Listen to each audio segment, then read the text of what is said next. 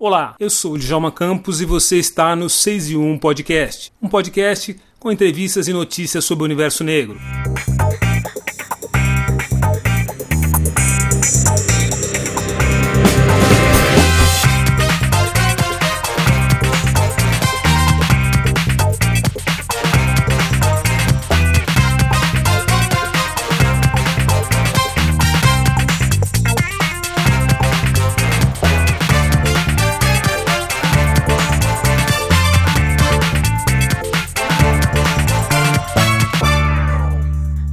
Conversa nesse episódio é com o historiador, geógrafo e escritor André Diniz. André acaba de lançar o livro Black Hill nos anos 70, A Grande África Soul. No livro, ele fala sobre o surgimento dos bailes black, o enfrentamento da ditadura militar que atacou grandes festas e perseguiu comunidades negras no Rio de Janeiro. E claro, sobre a grande África Soul do Rio de Janeiro, que atravessou mais de 30 bairros cariocas e se estendeu por lugares da Zona Sul, como Botafogo, a bairros como Tijuca, Meia e Penha, na Zona Norte da capital fluminense. O 6 e 1 Podcast abre alas para André Diniz, autor do livro Black Hill nos anos 70, a grande África Soul. André, o livro denuncia o apagamento da periferia na produção cultural e na afirmação da identidade cultural do Rio de Janeiro nos anos 70. Por que e de que forma esse apagamento aconteceu? Olha, esse apagamento ele foi sistemático na história da Black Rio, né, nos anos 70. É, estamos falando de um movimento de massa de negros periféricos no Rio de Janeiro, é, inspirado na diáspora é, africana e com influência na luta pelos direitos civis nos Estados Unidos, não é? é e tem uma lógica para esse, esse apagamento. Na verdade, o movimento sofreu crítica da esquerda e da direita, não é? Estávamos num momento de exceção da ditadura militar e, com isso, a própria ditadura perseguia manifestações, não é? É, de rua e aglomerações de pessoas. No caso dos bailes blacks, essas aglomerações eram constantes, eram milhares de pessoas que iam se divertir nas periferias do Rio, nos subúrbios do Rio, não é? é e com isso você teve uma perseguição da ditadura militar num movimento que era é, tinha referência de direitos civis e referências é, no Estado transnacional, né?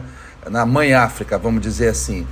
Com isso, a própria ditadura, que era nacionalista né, e que investia é, muito no conceito de valorizar a nossa afrodescendência, vai perseguir esse movimento sistematicamente. Assim como também a própria esquerda vai criticar o movimento, né? Porque a esquerda também, com os parâmetros do Estado nacional, nacionalista, não é? vai também depositar é, sua verve, seu discurso todo na tradição afro-brasileira não na tradição da diáspora e da influência né, dos direitos civis, é, da luta dos direitos civis norte, dos norte-americanos, dos negros norte-americanos. Né? Então o movimento vai sofrer crítica à esquerda e à direita. Por exemplo, sofre crítica de Ferreira Goulart, que volta do exílio e vai criticar o movimento como pastiche né, do, da, dos americanos, como uma cópia dos americanos, e vai sofrer é, crítica do Gilberto Freire, né, que seria, no caso, né, o principal teórico né, da construção da mestiçagem brasileira, não é? Dizendo dessa singularidade do Brasil como um país mestiço. No fundo, no fundo, é, o movimento vai criticar o racismo, né, a nossa democracia racial, vai criticar a, o discurso da mestiçagem né, da, da sociedade brasileira como tenha dado certo, não é? No fundo, no fundo, não deu, porque o preconceito era imenso. Então, assim, essa crítica do movimento, né, à democracia racial, ao Estado Nacional, né, é, é, calcado na mestiçagem, inclusive no próprio samba, um pouco como reflexo disso, né? O movimento vai deixar muito claro que o país é um país é, muito racista, que persegue os negros e exclui eles dos processos produtivos, né? inclusive dos próprios processos de entretenimento culturais do país. Né? É, e o movimento mostra isso né? É, com muita força na possibilidade, de, quando eles criaram todo um espaço de entretenimento, de lazer na periferia é, carioca. Então esse apagamento vai ocorrer é muito forte quando ele surge, né? Porque depois de ele surge em 69, 70, não é? Depois de cinco anos que a imprensa vai despertar o interesse, quatro, cinco anos é, interesse pelo movimento, ou seja, já tinha toda uma manifestação periférica no Rio de Janeiro muito forte de massa, né?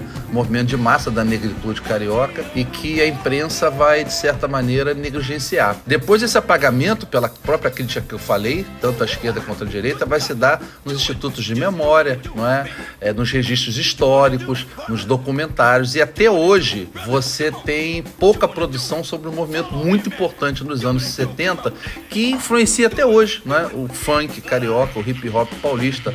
É, só recentemente, de uns 10, 15 anos para cá, com as políticas afirmativas, né?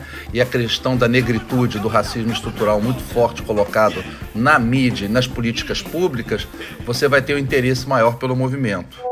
Você fala de uma pequena África no Rio de Janeiro. Onde está localizada essa região e como surgiu esse termo? Geograficamente, são regiões e endereços dos subúrbios cariocas?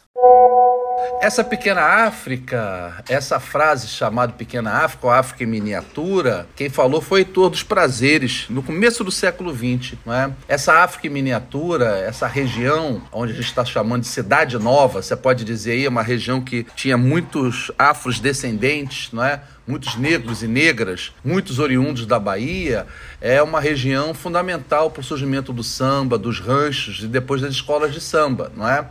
É a área central do Rio de Janeiro, não é? Se você quiser alongar também, colocar a área portuária, saúde, Gamboa e etc., vai ser a região principal aí dos movimentos né, culturais, é, musicais, como samba e como choro, não é? Então, esses negros vão ser fundamentais para o surgimento desses dois gêneros: o samba carioca, especificamente carioca, com o samba batucado, né, e o choro, que é um gênero exclusivamente carioca. Né?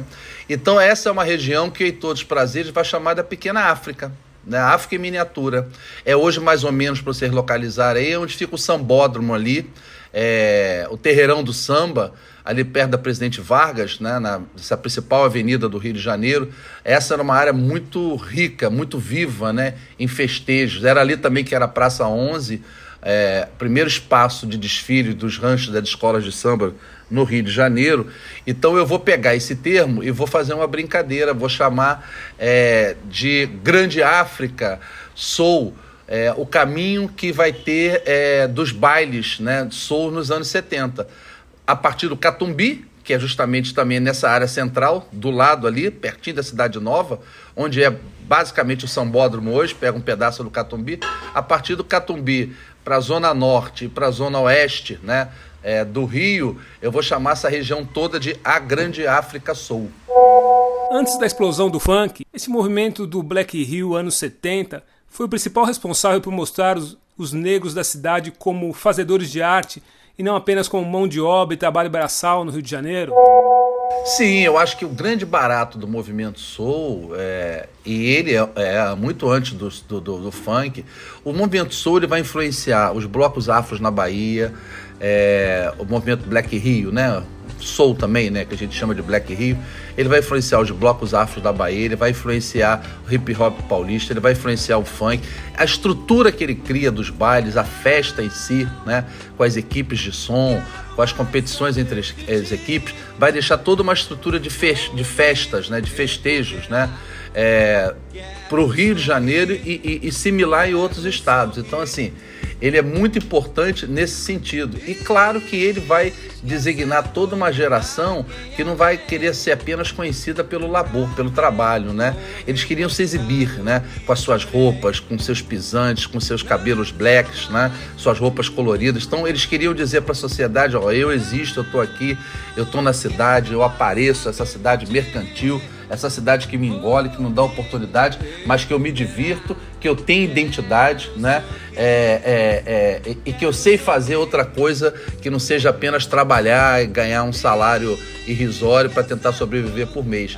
Então, o movimento Black ele é por si só um movimento político. Ao fazer isso, ao dar visibilidade aos negros e negras da periferia do Rio de Janeiro e depois das grandes cidades, né, é, do país. André, quem foram os protagonistas desse movimento Black Hill nos anos 70? O movimento teve muitos protagonistas, muitos protagonistas. Teve os protagonistas fonográficos, vamos dizer assim, que fizeram uma releitura do soul, né?